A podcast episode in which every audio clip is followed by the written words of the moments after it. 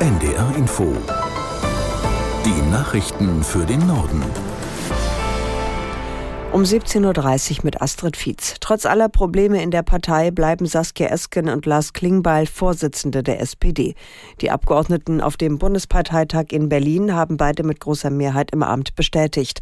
Aus der NDR Nachrichtenredaktion Thomas Kuhlmann. Der alten und neuen Doppelspitze war die Erleichterung anzusehen, als die Ergebnisse verkündet wurden. Trotz Haushaltskrise und Umfragetief haben beide stabile Ergebnisse eingefahren.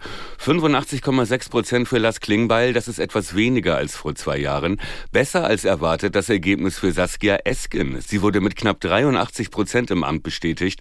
Das ist deutlich mehr Zustimmung als vor zwei Jahren. In ihren Bewerbungsreden hatten beide die SPD als selbstbewusste Kanzlerpartei präsentiert, die so wörtlich die Probleme anpackt, für Arbeit sorgt und den Sozialstaat rettet.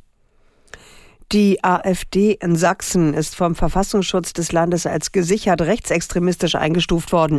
Der Präsident des Landesamtes Christian sagte in Dresden, eine mehrjährige juristische Prüfung sei unzweifelhaft zu diesem Ergebnis gekommen. Nach Thüringen und Sachsen-Anhalt ist es der dritte Landesverband der AfD, der eine solche Einstufung erhält. Wegen der dramatischen Lage im Gazastreifen hat UN-Generalsekretär Guterres noch einmal eine sofortige Waffenruhe gefordert.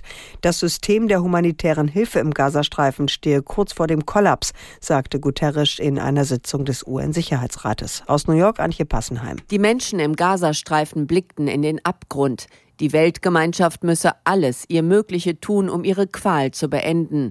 Noch einmal drängte UN-Generalsekretär Guterres den Sicherheitsrat darauf, eine unverzügliche humanitäre Waffenruhe zu beschließen, zum Schutz der Zivilisten, zur Ermöglichung von Hilfslieferungen. Die öffentliche Ordnung stehe vor dem Zusammenbruch.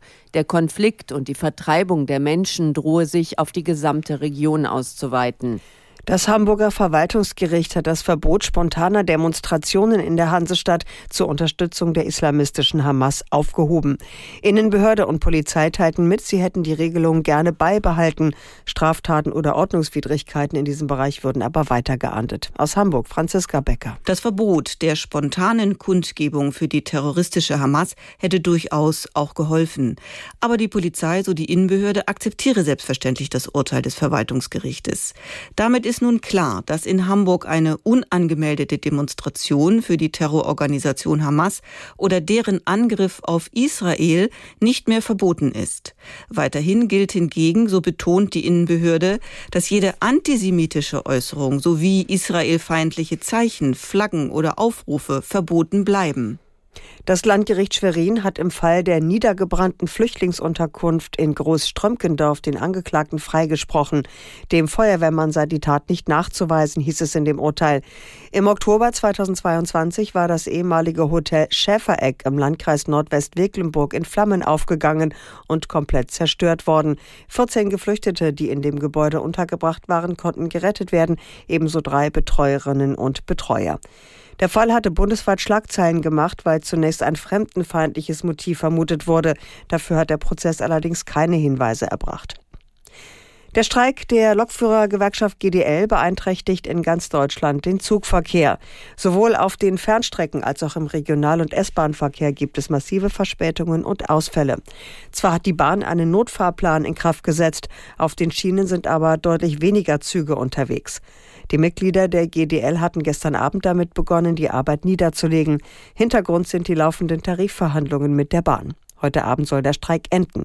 Bahnreisende müssen aber auch morgen noch mit Behinderungen rechnen. Genau ein Jahr vor der geplanten Wiedereröffnung von Notre Dame hat Frankreichs Präsident Macron heute die Baustelle besucht. Die berühmte Kathedrale in Paris war im April 2019 bei einem Großbrand schwer beschädigt worden. Aus Paris Stefanie Markert. Wir halten den Termin, da ist sich Präsident Macron nach seinem Baustellenbesuch sicher. Zuvor war er in Blaumann und weißem Helm bis ganz oben geklettert. Dort steht noch umbaut von Metallgerüsten der neue Spitzturm, das Symbol der Renaissance von Notre Dame. Erst diese Woche wurde er mit seinem Kreuz gekrönt. Der Präsident begab sich auch ins Innere der hell geputzten Kathedrale. Hier erklärte er, es werde sechs neue Kirchenfenster geben, die die Geschichte des 21. Jahrhunderts in das gotische Bauwerk tragen werden. Der Pariser Erzbischof hatte diesen Vorschlag gemacht. Für das erste Jahr nach der Wiedereröffnung werden 14 Millionen Touristen erwartet, zwei Millionen mehr als vor dem Brand.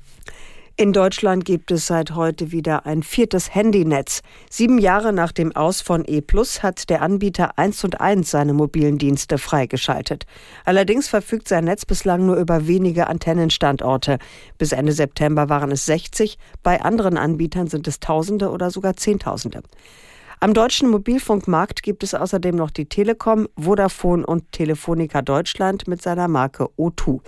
Wer sich als 1 und 1 Kunde in einem Funkloch befindet, wird vorerst automatisch mit dem O2-Netz verbunden. Und das waren die Nachrichten.